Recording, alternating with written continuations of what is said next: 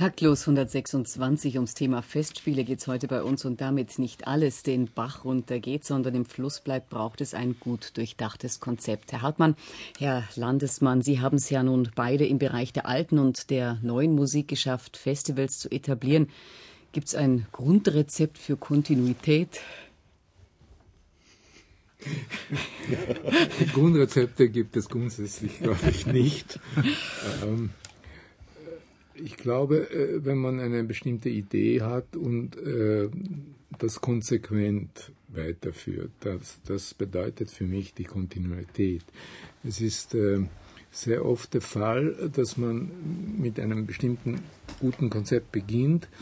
Da kommen irgendwelche Rückschläge, Publikum bleibt aus eine Zeit lang oder die Künstler machen nicht mit.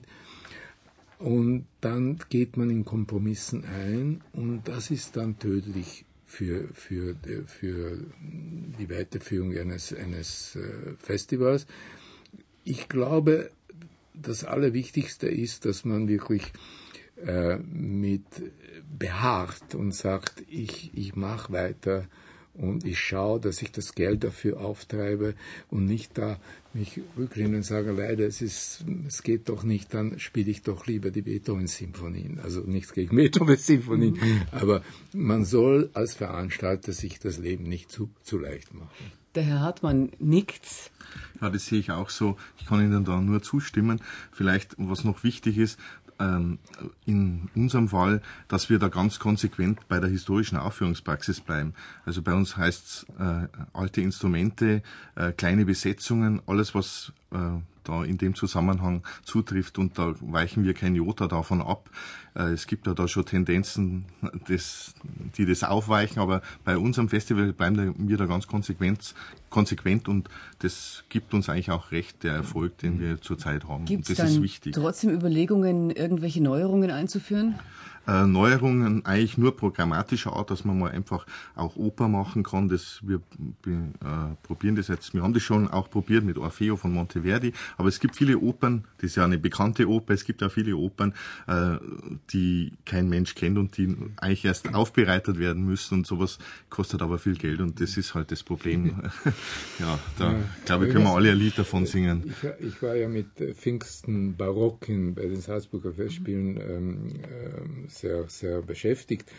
Und nach dem ersten Jahr ist ein sehr bedeutender Kritiker zu mir gekommen aus äh, einer Süddeutschen Zeitung und hat gesagt, Sie, Sie machen alles Haben falsch. Warum? Sie machen alles falsch. Warum fahren Sie nicht einmal nach Regensburg und lernen Sie, wie man, neue, wie man alte Musik veranstaltet? Also das meine ich, dass Regensburg ja wirklich nicht lokal ist, sondern sehr, sehr eine sehr breite Wirkung hat und alle schauen, ich meine, das ist jetzt nicht ein Kompliment nur, sondern es ist die Wahrheit, die schauen auf Regensburg, was tut sich dort. Vielleicht ist das ja jetzt hier und heute der Beginn einer wunderbaren Freundschaft. Man kann Herrn Landesmann auch mal nach Regensburg ja. holen, um da vielleicht Gerne. ein bisschen für äh, feine wirtschaftliche Umstände äh, zu sorgen. Ich würde aber ganz gerne jetzt doch noch äh, eine kleine äh, Generalspitze in Richtung äh, Festivals äh, mir entfleuchen lassen. Wir haben eine Taktlosmeldung eigentlich vorgehabt. Äh, danach sollten die, sollte die Ruhrtriennale künftig monatlich stattfinden, äh, weil äh, so der äh, Chef Dieter Gorni, der das ja äh, in diesem Ruhrwirtschaftsverbund äh, ganz charmant alles leitet, festgestellt hat, dass dadurch natürlich ein höherer, ein höherer Umsatz generiert wird und das sei natürlich für den Rohstoff Kunst und Kultur, der die Kreativwirtschaft der Zukunft ähm, füttern wird, ein ideales Ambiente. Äh, nun ist es in der Tat so, dass zum Beispiel äh, eben äh, an vielen Stellen über, über ähm, Cultural Industries äh, nachgedacht wird, dass man also sagt, okay, äh, die Maschinen sind kaputt, die Hütten, äh, die alten, die taugen nichts mehr, da machen wir jetzt Spielstätten draus und das Ganze äh, installieren wir aber unter einem ökonomischen äh, Überblick, würde ich mal sagen. Kann das, kann das gut gehen, Ihrer Meinung nach? Ich meine, da ist nun Ihr Freund, Herr Landesmann Gérard Mortier, ja eigentlich schon äh, relativ erfolgreich tätig äh, gewesen. Aber ja, was passiert, wenn man das jetzt, äh, sagen wir mal, ökonomisch verdichtet? Ich habe nichts grundsätzlich dagegen, solange die, die, die äh, die, die Qualität behalten bleibt, solange es weiter interessant bleibt. Aber ich bin übrigens froh, dass die Meldung nicht ge äh, gelautet hat, dass die Salzburg Biennale nur einmal stattfindet. das wäre viel schlimmer. Das wird sie sicher nicht.